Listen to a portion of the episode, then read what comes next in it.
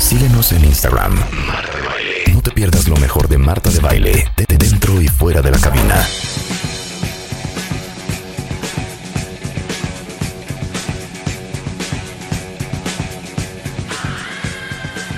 Cuentavientes adorados míos. El tema que nos ocupa el día de hoy está fuerte. Uno pensaría que tu pareja, de entrada, es tu mejor amigo. Normalmente los mejores amigos quieren lo mejor para ti. Te cuidan las espaldas. Tienen las mejores intenciones. Son tus grandes aliados te aplauden, te empujan, te celebran, te quieren por sobre todas las cosas. Eso supone ser una pareja. Pero ¿qué pasa cuando tu pareja es tu rival?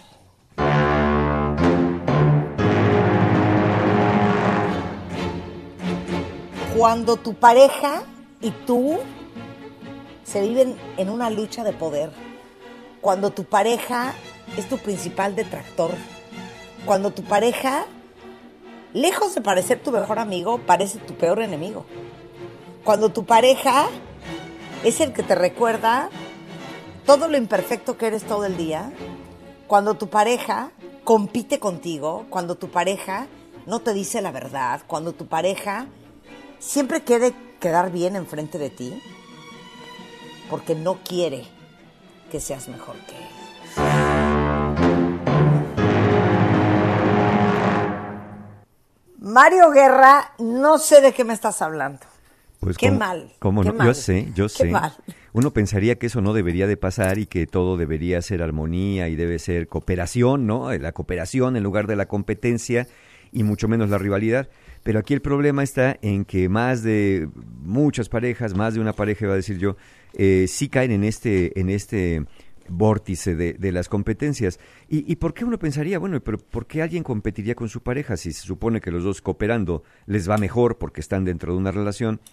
Bueno, sí es cierto que tenemos una tendencia como personas, como seres humanos natural a cooperar, pero en lo individual, en lo individual, hay personas que tienen una inclinación a competir para obtener más recursos. ¿Qué se obtiene dentro de la relación? Bueno, se obtiene eh, reconocimiento, respeto, pero sobre todo poder. Esa es la competencia que se da y a veces la rivalidad. Porque el que tiene más poder, dirían algunas personas que basan sus relaciones en eso, pues es el que tiene el control. Y si yo tengo un tipo de poder, pues tú estás para someterte a lo que yo diga. Oye, ya sé que vamos a hacer, cuentavientes, Mario, una lista de los poderes que se manejan en una pareja. Uy. Pero una vez dijiste algo, Mario, que nunca se me va a olvidar, Ajá. para que veas que te pongo siempre mucha atención. A ver, venga. y que en mi, en mi archivo de memoria tengo una división, es un, es un pequeño, es un pequeño archivo a manera de cajón, en donde guardo ciertos files de cosas que no se me olvidan. Tú un día dijiste, la persona que tiene más poder en la pareja es la que menos quiere.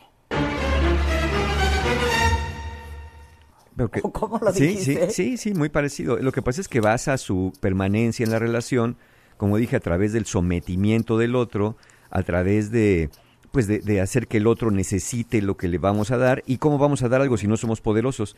Miren, sí, sí es cierto, e- el deseo de poder es este deseo que algunas personas tienen y ya veremos más adelante por qué, de imponer la voluntad sobre el otro, influir y controlar sus conductas. El poder en la relación de pareja se puede ejercer de muchísimas maneras, pero, pero vamos a ver cuáles son algunas fundamentales, cuatro de las más importantes, donde las parejas pueden una persona querer ejercer su poder sobre otra. Quizá el más común y el más conocido por todos es el poder socioeconómico.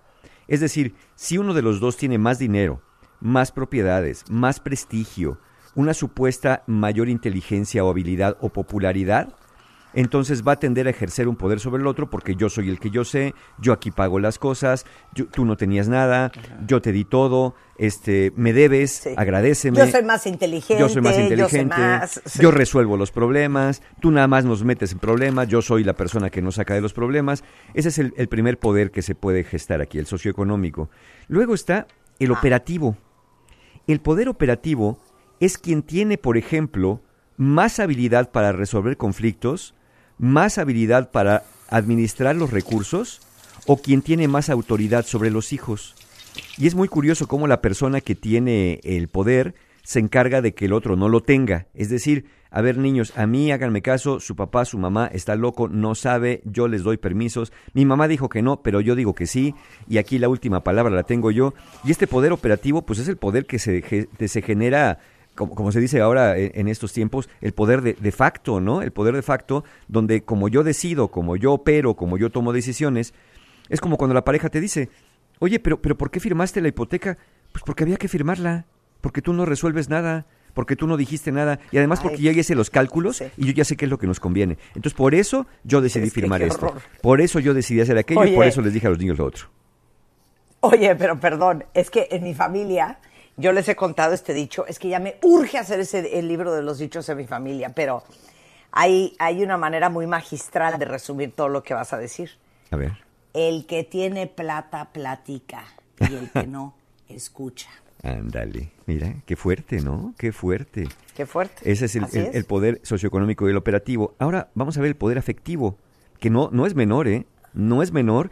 Y yo creo que es de los principales que entre dos personas que están en igualdad de circunstancias socioeconómicas y operativas, es el que más se puede llegar a ejercer de manera macabra. ¿Qué es el poder Se afectivo? usa y se abusa. y se abusa. Ajá. Es el poder que se tiene cuando el otro, la otra persona, necesita más de nosotros. Es decir, necesita nuestra compañía, necesita de una familia integrada, necesita de un padre o una madre para conformar la crianza de los hijos, eh, necesita reconocimiento, necesita amor, eh, eh, en fin, no importa lo que necesites afectivamente del otro, si el otro lo tiene, tú lo necesitas mucho, y la otra persona, porque como digo, no todos lo hacen, pero quien sí, es manipuladora, de ahí se va a agarrar. De ahí se va a agarrar porque te va a mantener bajo la amenaza directa o indirecta de cualquier día te me voy, de que mejor ni o me, sea, ni me canses. lo que estás diciendo es el más codependiente de la, de la relación, es el que menos poder tiene. Eh, sí, sí, o, o como di- dijimos en otra ocasión también, a lo mejor el que quiere más, ¿no? Es el que tiene más que Claro. perder. Es el que tiene más que perder. o el más, el más needy. Sí. Sí, Es el que las y, tiene y más eso, y, esa, y esto que término que usaste, Marta, de codependiente es cierto, porque finalmente el codependiente se queda en una relación finalmente condicionado por esa dependencia y codependencia, porque también el que tiene el poder necesita a alguien a quien someter, si no, ¿para qué me sirve el poder? ¿Yo para qué quiero Claro, poder si no tengo a alguien a quien mandar y amenazar? Claro, porque hay gente, cuentavientes, más emocionalmente necesitada que otra. Sí. Hay gente que necesita más administración de sus emociones y apoyo emocional que otra. Esas son las que llevan la desventaja. tiene las de perder, porque pues si el otro se, se entera de eso y si el otro decide que va a utilizar esa necesidad para manipular, para ir abriendo la llave de a poquitos y cuando quiera la cierra, para que te dé sed y entonces supliques por un poquito de amor y reconocimiento, eh, lamentablemente hay personas que se aprovechan de esto y lo van a hacer así. Y luego amarrado a este poder afectivo está el poder sexual. El poder sexual viene de la mano, eh, eh, lo posee aquella persona que regula la intensidad, frecuencia y disfrute en las relaciones sexuales.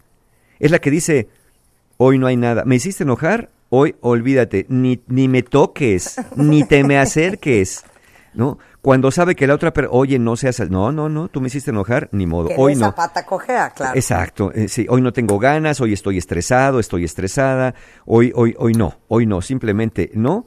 ¿Por qué? Porque sabe esa persona que regula intensidad, frecuencia y disfrute en las relaciones sexuales y entonces va cerrando. Todo esto es muy lamentable, porque, porque estar manipulando de esta manera, pues no solamente va como contaminando los aspectos emocionales, afectivos, hasta socioeconómicos en una relación, sino también hace que la persona vaya como perdiéndole, perdiéndole el gusto a esto. Y sin embargo, bueno, pues hay, hay quien lo ejerce. Ahora, dicho esto que acabamos de decir, una cosa es tener poder y otra cosa es los medios para hacerse del poder. En ese sentido, vamos a, a ver diferentes estratagemas con las cuales las personas se hacen del poder. Y esto viene de la mano de, de algunas teorías. Una nos dice, la teoría de los recursos, es, es la que dije del poder socioeconómico. El- la teoría de los recursos dice, el poder favorece a quien aporte mejores o mayores recursos dentro de la relación. Es decir, yo voy a dar algo que es mejor que lo que tú das y por lo tanto yo me siento con el derecho a exigir privilegios, a exigir cosas porque yo estoy dando más. ¿No quieres? Lo dejo de dar y, que, y nos quedamos nada más con lo que tú das. Es decir, mira cómo te quiero, pero tú como me quieres a mí, pues sí me quieres, pero yo te quiero más. Eh, ¿Han visto esa competencia? No, yo te quiero más, no, yo te quiero más, no, yo te quiero más. Bueno, ¿y ¿por qué demonios están viendo? Oye, si los dos nos queremos mucho, ¿por qué tenemos que empezar con este juego de yo soy el que te quiero más? Porque uno diría, bueno, estás desventaja, en desventaja, ¿no? Si me dices que me quieres más. No, porque yo estoy diciendo que estoy dando más y mejores recursos. Es la teoría de los recursos. Luego, ahí les va esta cuenta dientes. Nomás para que, para que revisen cómo andan. La teoría del cambio. La teoría del cambio dice que el miembro de la pareja que más fácilmente podría rehacer su vida emocional tiene más poder sobre de ti. No, para, para, para, para ahí, para ahí. Un día les hice una pregunta, cuentavientes, que es una joya. Y la pregunta es la siguiente. Si su pareja hoy en la noche aparece en su casa y les dice, ya no quiero estar en esta relación, Uy. empaca su maleta y se larga, ¿se lleva tu vida o no?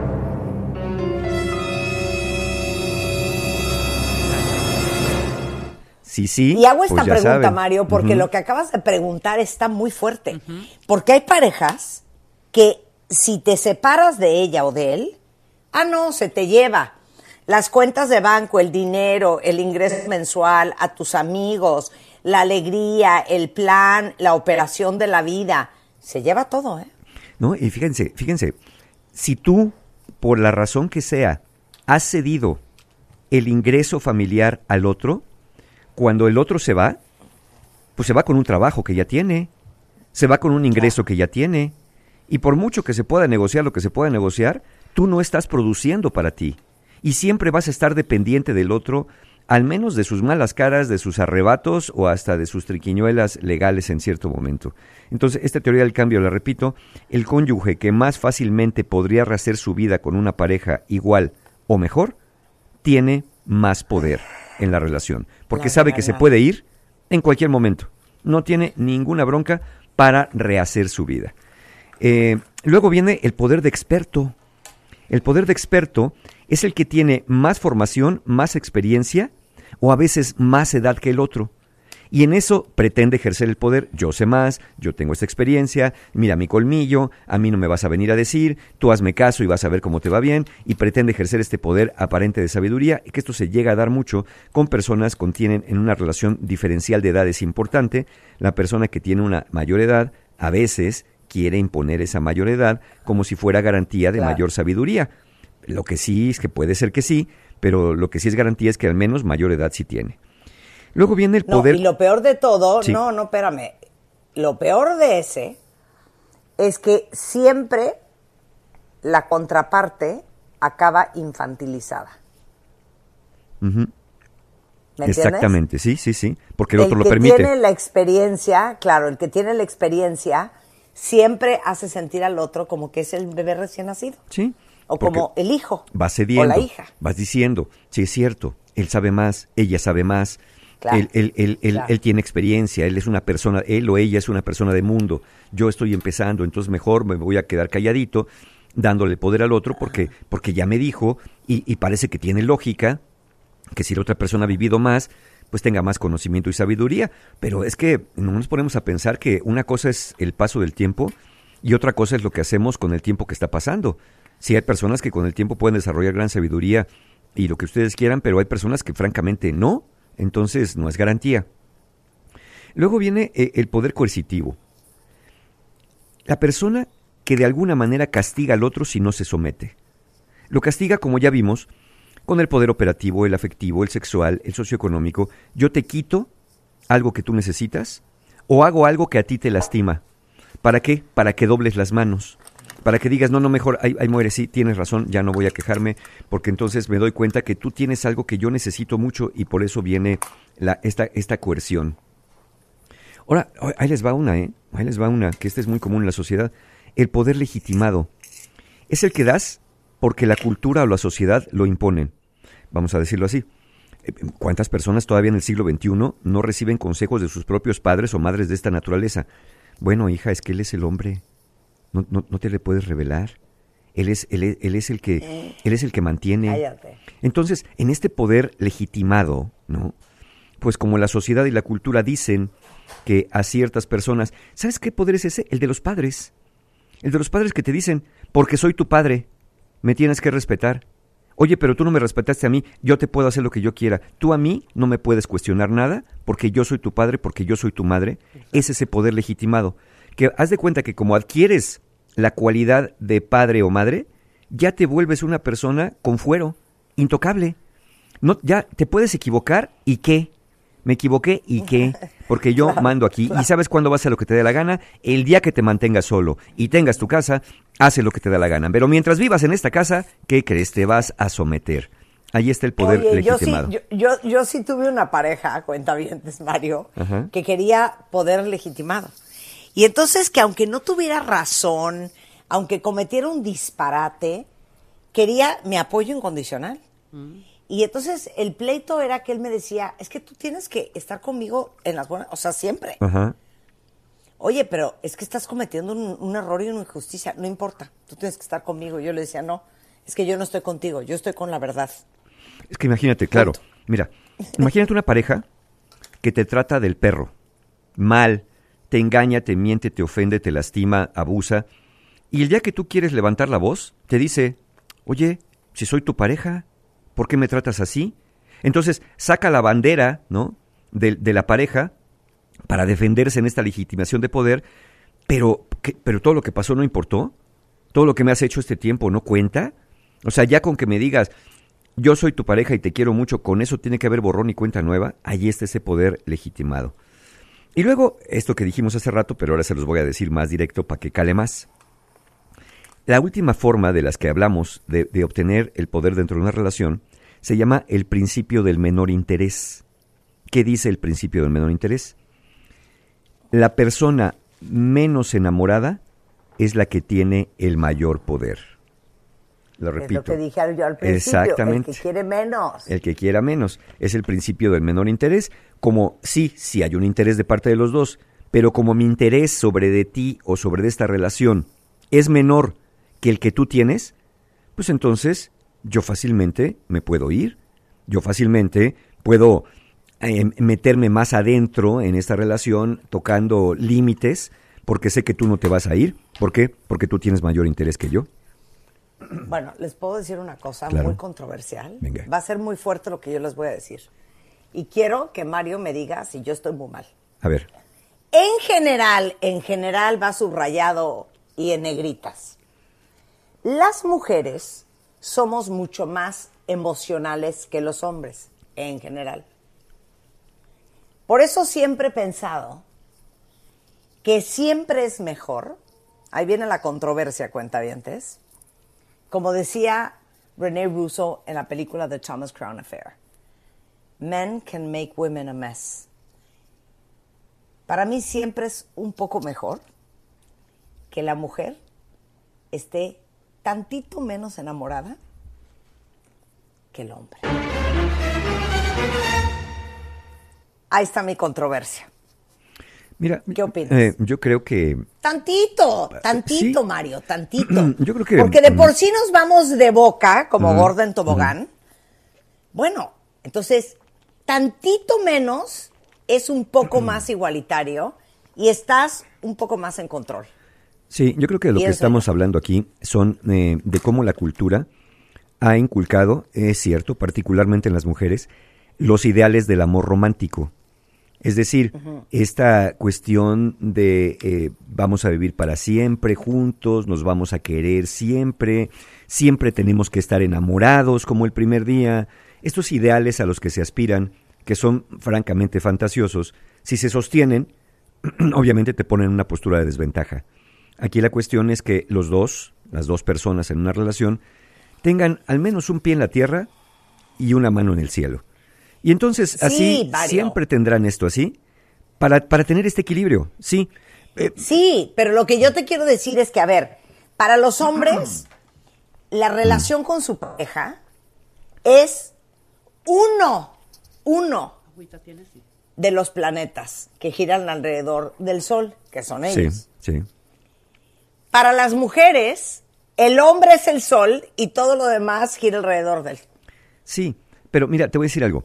Eh, eso de, me, me hiciste recordar este dicho de que se decía antes de a las mujeres ni todo el amor ni todo el dinero, ¿no? En esto de eh, que la mujer esté un poquito menos enamorada de, eh, para, para poder compensar esto. La cuestión es que cuando uno está enamorado, no es tan fácil dosificar el amor, porque uno siente lo que siente por el otro. Sí, sí, sí. Entonces, yo creo que tendríamos que usar eh, la balanza, el otro lado. ¿Qué, ¿Qué hay del otro lado? ¿Qué hace balanza a las emociones? Como el amor, por ejemplo, que es un sentimiento, pero está en el espectro de las emociones. ¿Qué es lo que hace balanza? La razón, el pensamiento. Cuando tenemos eh, la, la- la emoción muy alta, es una balanza. Imagínense una balanza de estas antiguas de, de sube y baja. Cuando el amor, es- el- el amor está muy alto, la razón está muy abajo. Y también cuando estamos demasiado racionales, nos, nos volvemos fríos y distantes. Yo creo que tener esta balanza y darnos cuenta que al entrar en una relación, sí estamos más emotivos y se nos permite más el- la cuestión eh, emocional, particularmente las mujeres, pero es balancearla con la razón. A ver, ¿dónde estoy yo? ¿Qué quiero? ¿Qué quiero obtener? ¿Para dónde estoy yendo? Y si lo estoy obteniendo acá. En esa, en esa modalidad podemos llegar a compensar. Bien. Ok. ¿Podemos hacer una pausa? Vamos a hacer una pausa. ¿Podemos reflexionar en lo Claro que que acabas sí. de decir? Claro que sí. Yo creo que mi teoría no es mala. No, Quiero su no. opinión, cuentavientes. Tantito más para compensar. Nada más para compensar. Regresando del corte, Mario, ¿a dónde vamos? Si es lo mismo competencia que rivalidad. Wow. Al volver, en W Radio. No se vayan. Escuchas a Marta de Baile por W Radio 96.9. Hacemos una pausa. Suscríbete a Marta de Baile en YouTube. No te pierdas los de Baile Minutos, de Baile Talks. Conoce más de Marta de Baile y nuestros especialistas.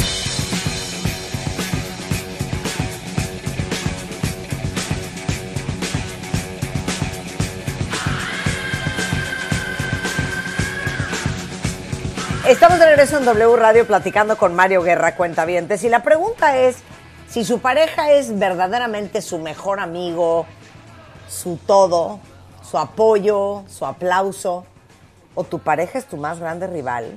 Y acaba de hacer una lista magistral, Mario, en la primera media hora de esta conversación, de los tipos de poder que empoderan a un lado de la pareja más que al otro. Y ahora vamos en la fase de, ¿es lo mismo que tu pareja sea tu rival a que sea tu más grande competidor? Mario. Miren, ahí les va. En la competencia, uno aspira a obtener la misma cosa que el otro. Es decir, tú tienes reconocimiento, yo quiero reconocimiento, tú tienes un buen trabajo, yo te quiero un buen trabajo. A ti los, los niños te hacen caso, yo también quiero que me hagan caso. La competencia puede servir como una eh, inspiración para acercarse a lo que el otro tiene y en la competencia suele haber reglas, es decir, no para que yo te alcance, te meto el pie para que te retrases, sino más bien yo me apuro para acercarme al nivel donde tú estás y yo quisiera estar. En la rivalidad es diferente. En la rivalidad, los rivales van a tratar de anularse, eliminarse el uno al otro. Y aquí pueden no haber reglas, porque el objetivo es que tú no ganes. El objetivo es que tú no tengas más que yo. Y entonces, en esa rivalidad, pues podemos usar el sabotaje, ¿no? Por ejemplo, podemos impedir el desarrollo de la pareja, estudio, carrera o lo que sea, restringiéndole los recursos, incrementándole las responsabilidades, para que no tenga tiempo libre para estudiar y, y- y hacer algo importante en su vida, por ejemplo, profesional. También está eh, la devaluación de la persona. como cuando minimizas sus logros, cuando eh, minimizas la complejidad de lo que hace, ridiculizas sus proyectos, ves con sus cosas como infantiles, fantasiosas, de poco valor. Ay, ay, ¿qué tiene? Pues, ay, te dieron la gerencia, pero pues para tu empresa, que es de 40 empleados, pues ya nomás faltaba que no te lo hubieran dado, pues ni que fuera qué. Ay, cállate. Ni que fueras una transnacional, pues estamos hablando de ahí del Cállate. despachito ese que lleva contabilidades de vendedores ambulantes, ¿no? Entonces, pues no, no me vengas a mí a presumir esa supuesta gerencia cuando pues cualquiera lo hubiera tenido. Esa es la forma de, de sabotear. Otra, esta es muy cruel, cuentavientes, golpeando donde más duele, dando golpes bajos. Como cuando le dices a la persona, a ver, sin mí te mueres de hambre. Problemas, eh, eh, le recalcas problemas, por ejemplo, de sexualidad, de potencia, de deseo sexual, cuando le cuestionas la capacidad parental, que le dices, pues qué, de todos modos eres mala mamá, ¿no? Pues entonces ni eso te sale bien. Eh, cuando criticas a la familia de origen, Uy. a la condición de origen, cuando, bueno, hasta el aspecto físico atacas en un momento dado, ¿no? No, Donde- no, así de, pero pues como, pues, ¿cómo te sorprende? Si tu papá es alcohólico. Claro. Si te fui a sacar de un cuarto de dos por dos donde vivías con toda tu familia sin nada ahí, yo te fui a sacar, yo estuve ahí, a mí nadie me lo contó. Tú, todos vivían en un O- cuarto pues, redondo. Oye, felicidades que te, que te graduaste. Híjole, pues la verdad es que sí está cañón. Eres el- la primera de su familia que estudia. Sí, qué bueno que estudiaste algo facilito para que cuando menos terminaras, ¿no? Esos son los golpes bajos. Y luego viene Sí. quitar la esperanza. Como cuando tu pareja te dice que va a emprender un negocio, que va a estudiar algo, que quiere retomar su carrera, o que por fin va a empezar o a retomar su, su, ingre- su, su modo de autosustento, eh, eh, la persona, el, el otro, le pronostica malos resultados. Posibles hacer, ¿no? crisis. ¿Puedo hacer la imitación? Venga, venga, claro. Híjole, pues yo pensaría dos veces eso que quieres hacer una maestría. Porque eso es para gente súper inteligente y súper matada y que está dispuesta a meterle, ¿eh? Sí, exacto. Ah, ¿cómo Ah, crees? Ahí es donde, no, pues yo que poner un negocio tú, híjole, pues se necesita carácter, ¿eh? Si estás viendo que en el restaurante no decides qué comer y te tardas media hora pensando si quieres helado de vainilla o chocolate, pues va a estar bien difícil. Yo no, yo mejor que tú, mira, te lo digo, y luego aparte, te lo digo por tu bien, ¿eh? Sí. Te lo digo por tu bien. Claro, te lo digo porque te quiero. Te lo digo te porque quiero. te quiero, ¿eh? Porque luego vas a llorar y la verdad, y mira, y la verdad que si metes la pata y lloras, luego no vengas conmigo llorando. Porque acuérdate que yo te lo dije. O sea, estás amenazando con que le va a salir mal y luego le estás cerrando la puerta diciéndole que si le sale mal, ni venga contigo. Entonces, claro, muchas personas con esa amenaza de la persona que más se supone que debería apoyarme, pues claramente me va a meter un miedo o cuando menos dudas de lo que si voy a hacer es correcto o no, o a lo mejor lo hago, pero lo hago ya con miedo y no lo hago tan eficientemente como podría hacerlo. Ahora, para ya nada más para redondear todo esto. ¿Quién rayos le haría eso a su pareja? ¿Por qué alguien haría todo esto que dijimos? Aprovecharse de los recursos para amenazar, para presionar, del amor que se tiene, eh, eh, meter, meter este, digamos, estos sabotajes. ¿Por, ¿Por qué? Si se supone que quieres a la persona. Bueno, hay varios factores. Uno, personalidad. ¿Quién hace más esto? Personas egoístas e inseguras. Personas a las cuales el poder les satisface y les tranquiliza. Hay una gran necesidad de ganar para poder demostrar. Dos, aprendizajes de la infancia.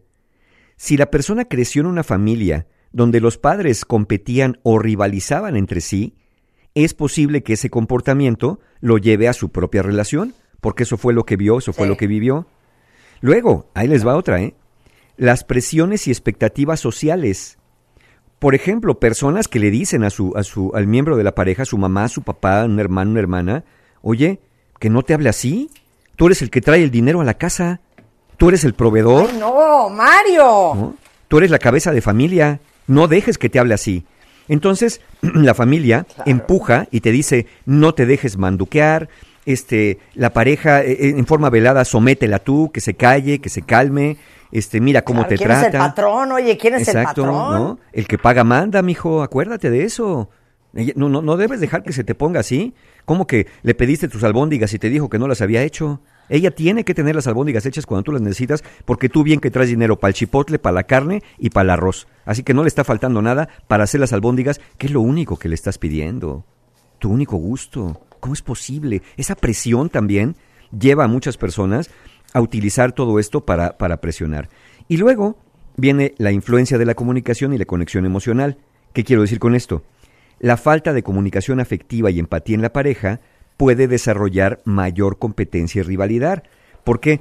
Porque si no somos capaces de hablar de lo que sentimos en la relación, de sentimientos, de necesidades, es muy posible que todo lo que está dentro se vaya canalizando precisamente hacia, pues si no me das y no me escuchas, cuando menos me vas a ver y vas a ver cómo paso encima de ti y, y ahí vienen todas estas cuestiones que son una necesidad de protegerse. Entonces, esta rivalidad y esta competencia tiende a ser muy destructiva en la relación. Y también tiene un lado B, ¿eh? Mira, en el lado B, en el lado positivo, la competencia que no la rivalidad, la competencia puede estimular el crecimiento y desarrollo personal. ¿Por qué? Porque los dos se esfuerzan para mejorar en diferentes áreas de su vida. Es como dices. Claro, pero es desde un buen lugar. Desde un buen lugar, claro. Por eso digo, es, es, el lado B, es el lado positivo. Decir, híjole, mi pareja acabó su maestría.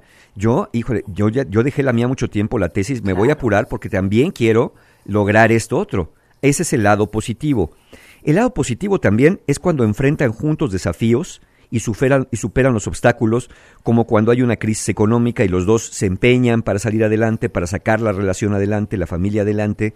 Ese es el lado B positivo.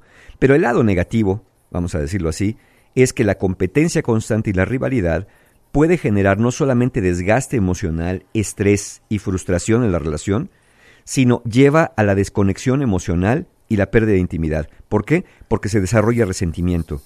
Porque los, los conflictos surgen eh, dentro de esta rivalidad y ambos se sienten no apoyados, ambos se sienten no valorados y eso acaba con la confianza y el amor. Y si acordamos que el amor es confianza y alegría, pues ya saben que la cosa no va por buen camino. Entonces eso eh, sería como los efectos negativos. Ahora, ¿se puede hacer algo?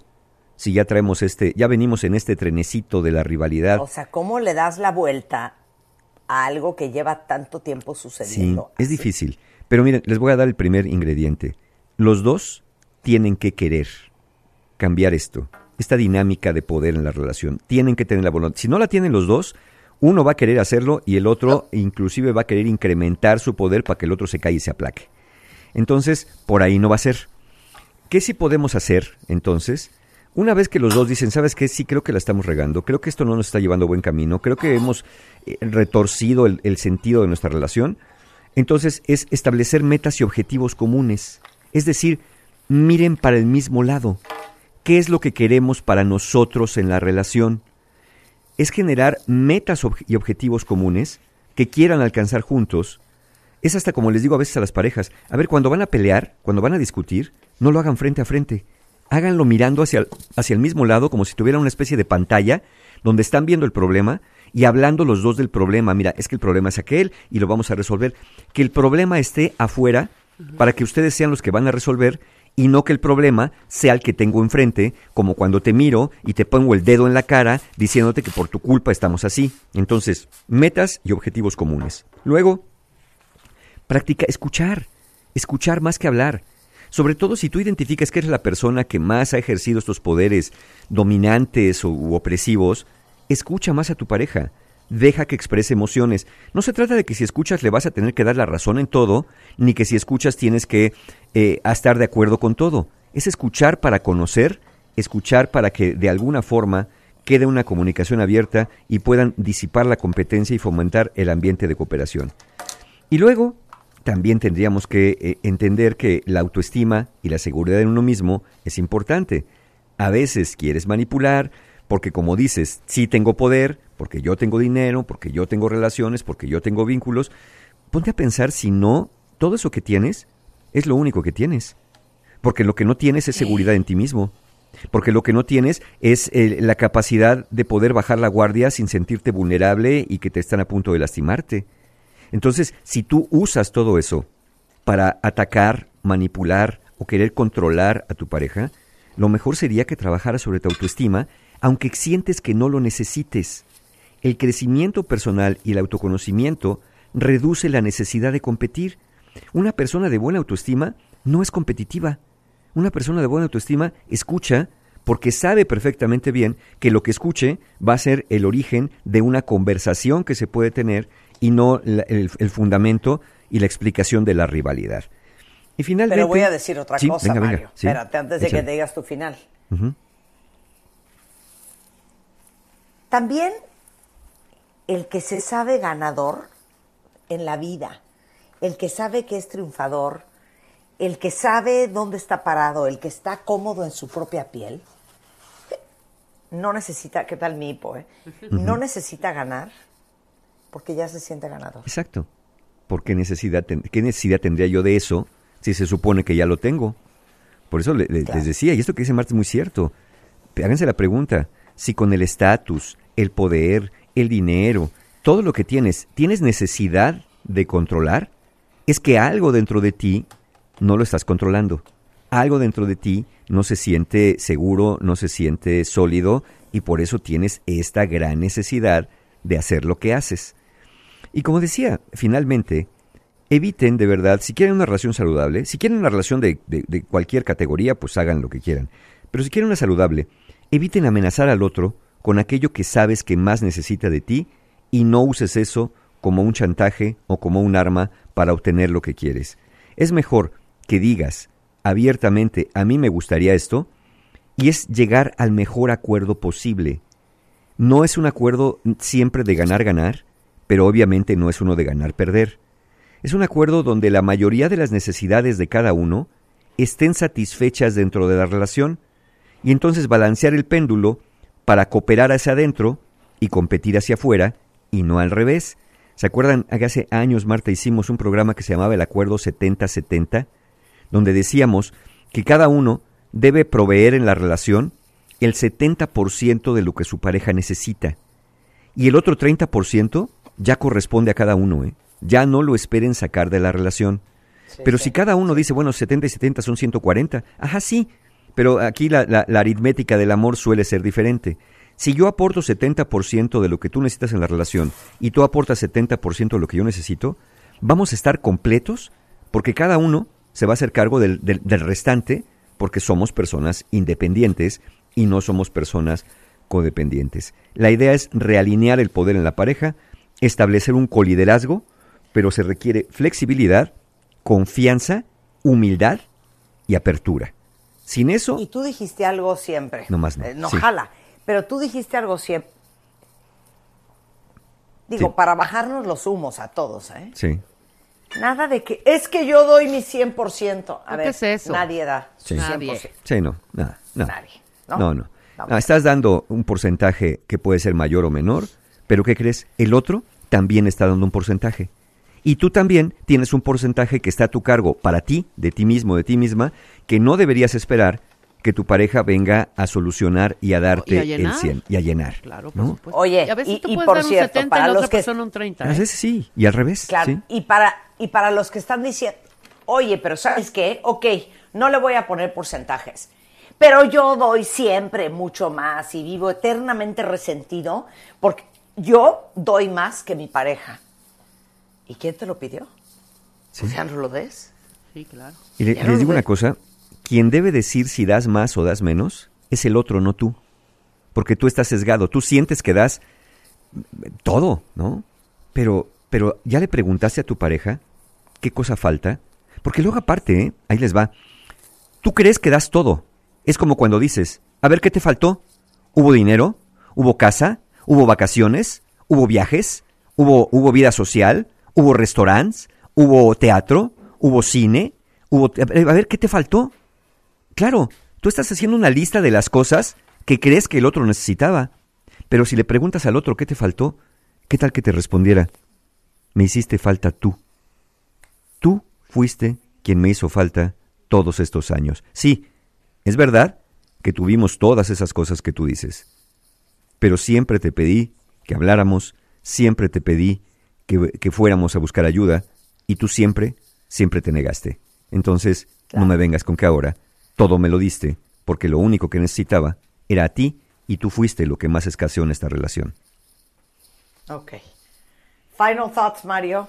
Pues Quiero final. los cursos de tenemos talleres, humano. claro que sí, tenemos talleres de encuentro humano. Tenemos sanando heridas de la infancia en formato presencial, 28 de octubre en Ciudad de México, para pasar por el proceso de autorreparentalización, para que no sigan dependiendo de las figuras parentales emocionalmente y se conviertan en su propio padre y su propia madre. Tenemos la ciencia y arte de ser pareja online el 29 de octubre y todos los talleres, todos los talleres de noviembre ya están abiertos, relaciones rotas, conciencia para amar, un taller para personas que no le entienden esto del amor, fortaleciendo tu autoestima, de, eh, autosabotaje también ya está en noviembre y cerramos el viernes de noviembre con los hombres de tu vida en formato presencial, un taller para mujeres para que se relacionen diferente con lo masculino en sus vidas. Toda la información de los talleres, formas de pago, la encuentran en la página de mis amigos encuentrohumano.com porque siempre, siempre, siempre hay un taller abierto en encuentrohumano.com.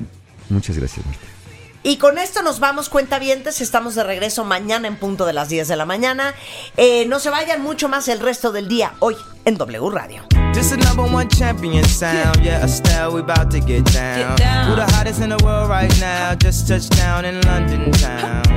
Bet they give me a pound. Tell them put the money in my hand right now. Set up a motor, we need more seats. We just sold out all the floor seats. Take me on a trip, I'd like to go someday. Take me to New York, I'd love to see LA. I really want to come pick you with you. You'll be my American boy. He said, Hey sister, it's really, I just met this five foot seven guy who's just my type. Like the way he's speaking, his confidence is peaking. Don't like his baggy jeans, but I'ma like what's underneath it. And no, I ain't been to MIA. I heard the Cali never rains, and New York's wide awake. First, let's see the West End. I'll show you to my bedroom. I'm liking this American boy, American boy. Take me on a trip, I'd like to go someday.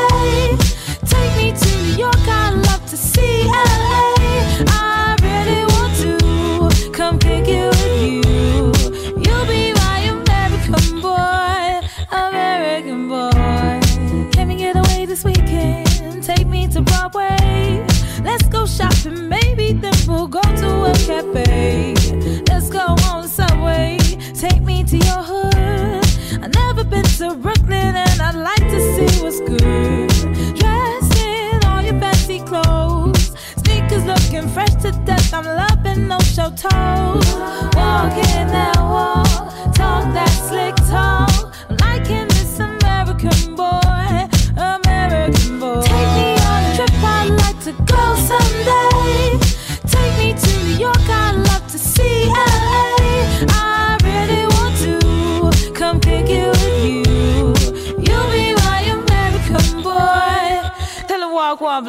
killing them in the UK? Everybody gonna say UK. Reluctantly, cause most of this press don't with me. Estelle once said, Tell me cool down, down. Don't act a fool now, now. Always act a fool, ow, ow. Ain't nothing new now, now. He crazy, I know what you're thinking. Rapping, I know what you're drinking. Rap singer, chain blinger. Holla at the next chick soon as you're blinking. What's your persona about this Americana? Rhymer, am I shallow? Cause all my clothes designer. Uh, dress smart like a London bloke. Before he speak, his suit be spoke. And you thought he was cute before. Look at this peacoat, tell me he's broke. And I know you ain't into all that. I heard your lyrics, I feel your spirit. But I still talk that cat ass. Cause a lot of wags wanna hear it. And I'm feeling like Mike at his baddest. Like the pips at they gladdest. And I know they love it. So they hell with all that rubbish. Would you be my love?